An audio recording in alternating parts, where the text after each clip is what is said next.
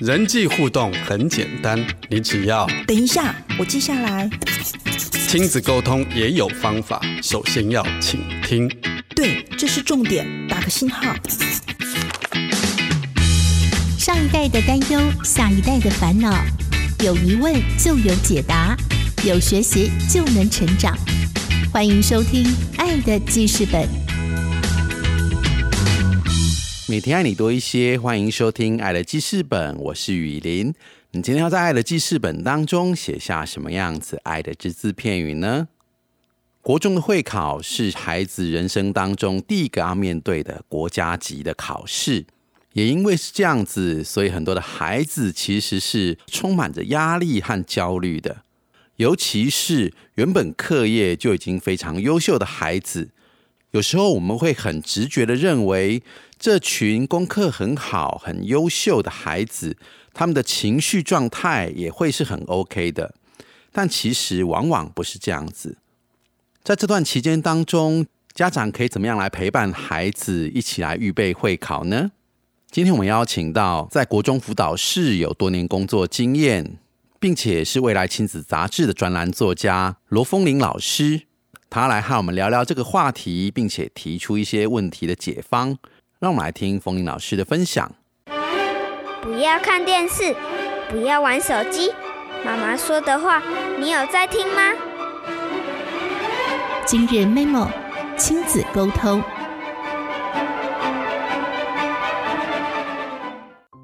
各位听众，大家好，我是罗峰林，很高兴今天能够来《爱的记事本》来跟大家分享一些有关于亲子教养的议题。那我今天想跟大家分享的是有关于这个国三生的一个主题，因为现在已经寒假过了，然后再过不到一百天，其实就是会考了，就是孩子的人生大考。对于许多爸爸妈妈来说，也是他们身为爸爸妈妈之后的人生大事。所以我今天想要特别针对这个主题来跟大家分享一下。因为我自己的工作是辅导老师，所以其实就会常常接触一些，不管是在这个呃心理、这个身心各方面有一个需要的孩子。那这一阵子呢，特别接触多的是国三的一个孩子。那我想跟大家特别分享的就是，有时候我们会觉得，哎，国三生，然后尤其是功课很好的。譬如说，以会考制度来说，什么五 A、八加、九加，甚至满几分的孩子，尤其是许多嗯老师眼中很平稳稳妥的孩子，他们成绩可能每次都表现得很很好，这样子。尤其是在模拟考的时候，然后相对的，他们其实也就会在某部分来说，也会是被忽视的一群孩子，尤其是在他们心里的需要。因为我们常常可能会有一些假想，说你应该身心有什么状况，所以你功课掉下来了。所以反推回来，如果他的功课是 OK 的，我们就会假设他的身心状况是是 OK 的，应该是没有问题。就算是有状况，也不会太大，所以反而蛮容易忽略，甚至觉得，哎，这孩子应该可以自己 cover 得了。那我只是想今天来跟大家分享的，就是我并不是说，哎，孩子没办法符合，而是说，哎，尤其是我们今天是身为父母的，我自己也是去年才陪伴我自己的孩子，我自己的孩子去年才刚考完会考跟学测一个。啊，高三一个过三，所以其实也是蛮能够理解这样子一个陪伴的过程。孩子不容易，家长也不容易，但是就是说，怎么样是能够分享一些有效的陪伴，然后尤其对这一群，呃，有些是曾经顶尖的孩子，他们的有效陪伴，其实对他们来说是非常的重要。然后我来说一下，譬如说，好了，我最近误谈一个孩子。他就会跟我提到说，我跟我的爸爸妈妈说我跟我同学的一些心事，跟我就在卡在他心中的事的时候，他就提到说，爸爸妈妈最常的回应就是说，这些事我们就等到会考之后再来处理呀，你现在就只要好好读书就好了，只要好好读书，会考后再处理。那你知道这个女孩子，她就会提到说，最大的问题就是。我就是现在就是会在意，因为我就甚至会因为这样子的事情心情不好，甚至读不下书。而且我还记得像这个孩子很激动的说。然后呢，当我心情不好的时候呢，我读不下书，我就想去画画，因为画画是他一个很舒压的一个休闲。这个女孩子画画也真的画的很好。然后呢，他就提到说，爸爸妈妈看到我在画图的时候呢，记者又说啊，你现在是想怎样？你是想要放掉会考吗？啊，怎么这么混？就是孩子他其实他的状态没有被同理，甚至父母亲觉得说。其他都是小事，会考是最大的，你就会考后再处理。其实这也蛮敷衍的哈，因为我们心情不好还要等三个月后才处理，我觉得连大人都做不到，何况 就是一个过生的孩子，好吧？他现在终于想要想要说，好，爸爸妈妈没有办法，那我来画图好了，我我做我最喜欢的事情，这样子，结果接着还是会被碎念这样子。然后另外呢，这个女孩子就说着说着就哭了。我就不是读书的机器啊！我再怎么样都还是一个人呐。我当然知道用功读书，但是我就是会心情不好啊。我想这是一个就是成绩很，甚至是在一个成绩很好的孩子的一个一个最近的一个跟我跟我聊的。那身为辅导老师，我就这样回想一下，其实这些所谓很稳妥、成绩稳妥的孩子，遇到这个崩溃的其实蛮多的哈。有一个有一个孩子，他自己也是怀疑自己是忧郁症，然后呢，也是学业优秀的孩子。然后有一次他在男孩子他在大考前，就是反正就在路上遇到我，然后就跟我说：“哎，老师，那我可以找你说说话吗？”然后整节课就在各自室，就是舞堂室里面一直哭一直哭，真的没有停过。那个男孩子就是平常我们看起来。对老师非常的尊敬有礼貌，然后人缘也不错，就是算是呃有礼貌的孩子，然后也算是和善。他就真的是哭到都没有停过，他那种哭的样子就好像是他这辈子都没有哭过，然后打算一次把它哭完这样子，就是哭得很惨的一个男孩子。然后他就提到说，我看同学都能够笑，但是我发现我自己根本笑不出来。然后，而且觉得跟同学格格不入，然后觉得自己压力很大，这也是在会考前发生的。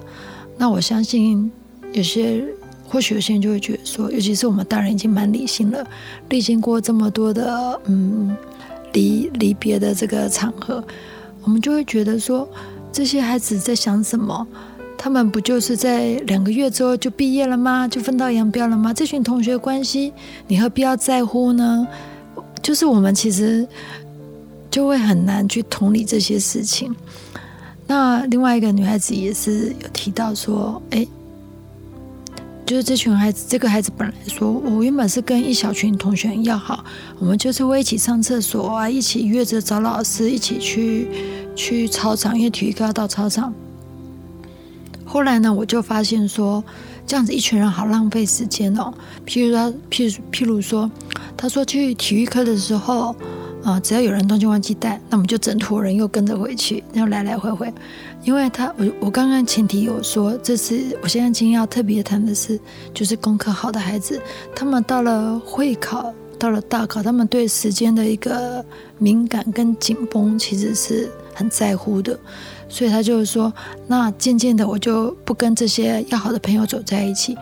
但是当他觉得省下时间了，不用虚耗这些所谓的社交的时候，他又觉得很孤单，因为学校时间这么久，每个下课都一个人这样子。然后呢，好，那我还记得这个孩子像机关枪一样讲个没完，他才讲完他的孤单，接着他又提到说：“老师，你知道吗？我昨天晚上刷题，因为我说过，公考孩子他们其实会刷题嘛，反正就多练习题目。”结果我发现我错很多，我居然错了五题。其实五题真的还好啦，不过我说功课优秀的孩子五题就很天大地大了，而且呢都是不该错的哦。那我又开始很担心，我如果会考发生这样的事情，我不就完蛋了？所以他就说我就睡不着了。所以有没有觉得我这样子呃，刚才讲了一些例子？真的是从人际呀，有没有好朋友，然后到刻意的距离，然后感到孤单，到连刷题，只不过是做题目错个五题，都会让他睡不着。所以其实这些，这些就是一群真的是很功课很好的孩子。好，他们甚至就是诶，国一国二功课很好，人缘很好，但是到了国三，到了会考日子越越近，他们其实会很紧绷，因为他们其实就是所谓大家期望中第一志愿的孩子，不要说别人的期望了，孩子这么大了，他们自己也会期望自己就是非第一志愿不读，等于是说他们是一群没有退路的孩子。说真的，他如果我之前其实遇过一些孩子。有些孩子考第二名就不敢来上学了哈，但是这这这当然有了，那当然越越长他们就越越越越能够理解这样子。不过他们总是会有一些真的是没有退路的孩子，所以我我就想起说，我们大人常常会说，嗯，退一步海阔天空，但是呢，常常退一步海阔天空，有时候我们父母的焦虑。的期待，有时候在这些孩子身上，我们反而是不容许他们退一步的。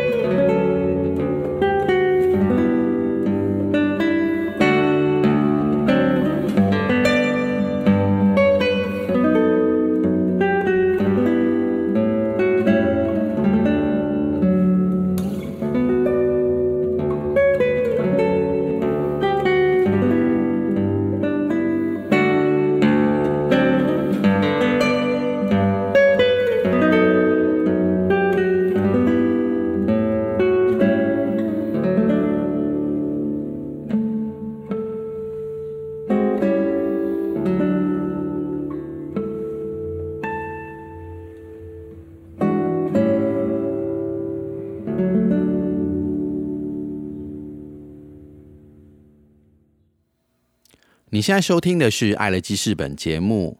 家中有孩子在面对会考的时候，其实整个家的气氛常常是会是很紧张的。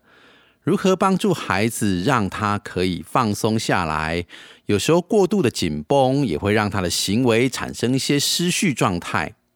到底该怎么做？让我们继续来听罗凤玲老师的分享。那我接着想要分享的就是。退步并不是说让孩子成绩退步，或者是说什么期望降低。我也不是要说这么空泛的事情，因为身为父母，一个优异的孩子，你突然说啊，那没关系，你随便考就好了，这个对父母来说也也也很困难。讲这个话只是让孩子更伤心啊！你怎么对我期望突然变低了？这样子，你是不是对我失望了？这其实也是副作用。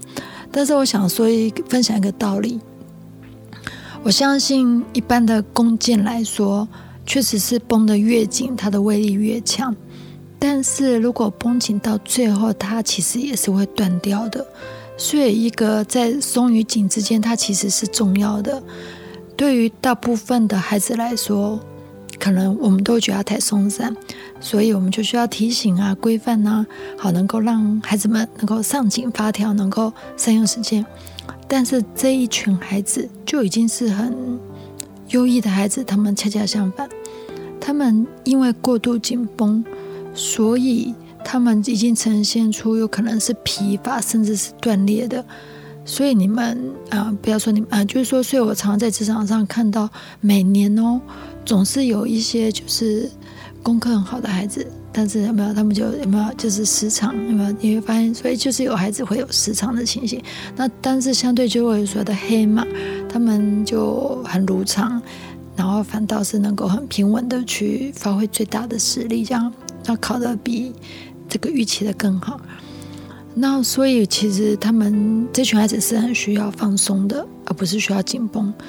但是啊，就像是一个人一样，我们我们知道这个弓弦好了，已经拉得太紧绷了，但是他自己没有办法放松啊，就好像是我们常常说，我们可能可以举起一百公斤，但是我们没有办法抓着自己的领子把自己往上提的道理是一样。假设我就是五十公斤，但是我我我可以举六十公斤、七十公斤好了，但是我举不动我自己啊，就是类似这个道理好了，好。所以，就像是这一群孩子表啊思考敏捷，一副聪明样，确实也聪明了哈，然后也功课优异，但是这一群孩子在现在有限的时间哦，因为他们时间非常的紧绷，然后大考步步逼近，然后加上他们已经其实是没有复没有再回来的友情，因为可能一群要好的朋友渐渐已经就是格格不入，或者是没有在。一群人这样进进出出的，然后或者是对他自己，或者是别人对他无形有形的一个，算是极为严苛的一个期待。那其实他们蛮容易活在焦虑跟控诉中的。你知道这群孩子吗？他们甚至连焦虑都觉得自己不该焦虑，但是正因为觉得自己不该焦虑，反而不能好好的焦虑，反而又更加的焦虑了。就是在这种控诉焦虑中，就是会一直循环。所以如果这个时候，父母亲少了理解跟体谅，或者是像我刚刚说的，说了一些真的是很很不体谅的话，啊，你就没关系，他们就已经要毕业，以后就不是你的同学，你干嘛要在意？或者说什么，你会考好再去处理就好啦，你就好好读书。这种话其实都会让孩子觉得我被拒绝了，我们要我的心情没有被重视，我的情绪没有被承接，我没有被理解。各位应该可以理解，那种不被理解其实是难过的，不被理解就是一种被拒绝的感觉，被否定的感觉，甚至有一种觉得你你是说我在小题大做吗？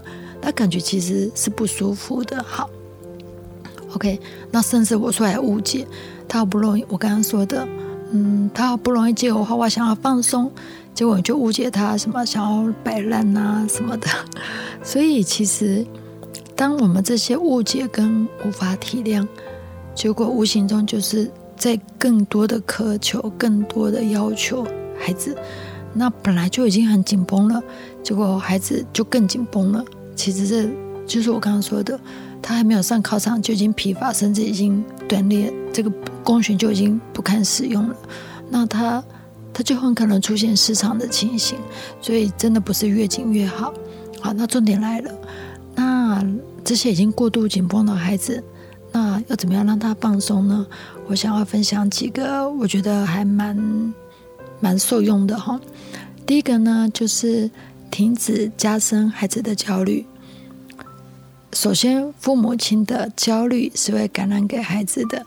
我们尤其是我们孩子都已经这么，我刚才提的孩子都已经过中了，这么大了，又是学业优秀，这个思想清楚的孩子。你到底有没有焦虑？他一定知道，除非你真正的放松。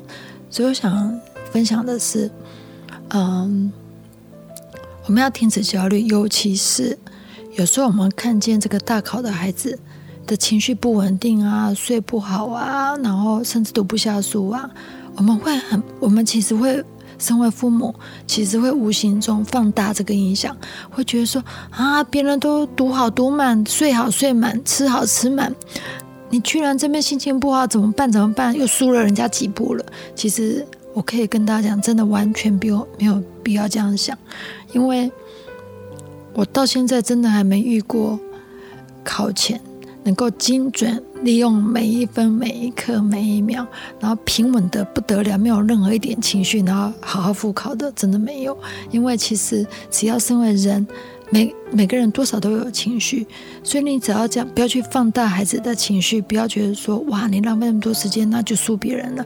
这样想其实是无法去同理孩子，我们甚至要告诉自己，我们允许孩子有焦虑的时间、放松的时间、吃不下饭、读不下书、睡不着的时间，因为每个孩子都一样。嘿，其实就是尤其是这些所谓功课好的孩子好了，你就假就像是假想他们是一群竞争的孩子好了，其实这些孩子每个都一样啊，就是在这种高低起伏中慢慢度过，并不是只有你的孩子情绪不好，别人家的孩子也会。你这样想有没有觉得就就不要太在意这些情绪起伏了？因为真的没有什么百分之百全力以赴的，就是当你能够是。看开这件事情的时候，你就看到孩子的起伏，你至少就不会恶化他，就先接受这件事情，反倒是会让孩子轻松的，因为他被承接了，他被同理这样的一个焦虑，所以你不要觉得哦，看到焦虑你就更焦虑这样子。感谢罗凤玲老师的分享。我想面对会考，每个孩子都是很高压、很紧绷的。这时候，父母如果能够多一点陪伴，多一点同理，并且多一点的能够去真实的回应孩子的需求，相信对于孩子或多或少都会有产生很大的帮助。让我每天透过爱、透过倾听、透过陪伴，来爱我们的孩子多一点。爱的记事本，感谢您今天的收听，邀请您加入我们的脸书粉丝页，搜寻幸福生命教育协会，订阅我们的 Podcast 频道，把爱的记事本分享给身边所爱的人，让更多人能够在爱的记事本当中写下他们爱的只字片语。祝福您有美好的一天，我是雨林，我们下次见。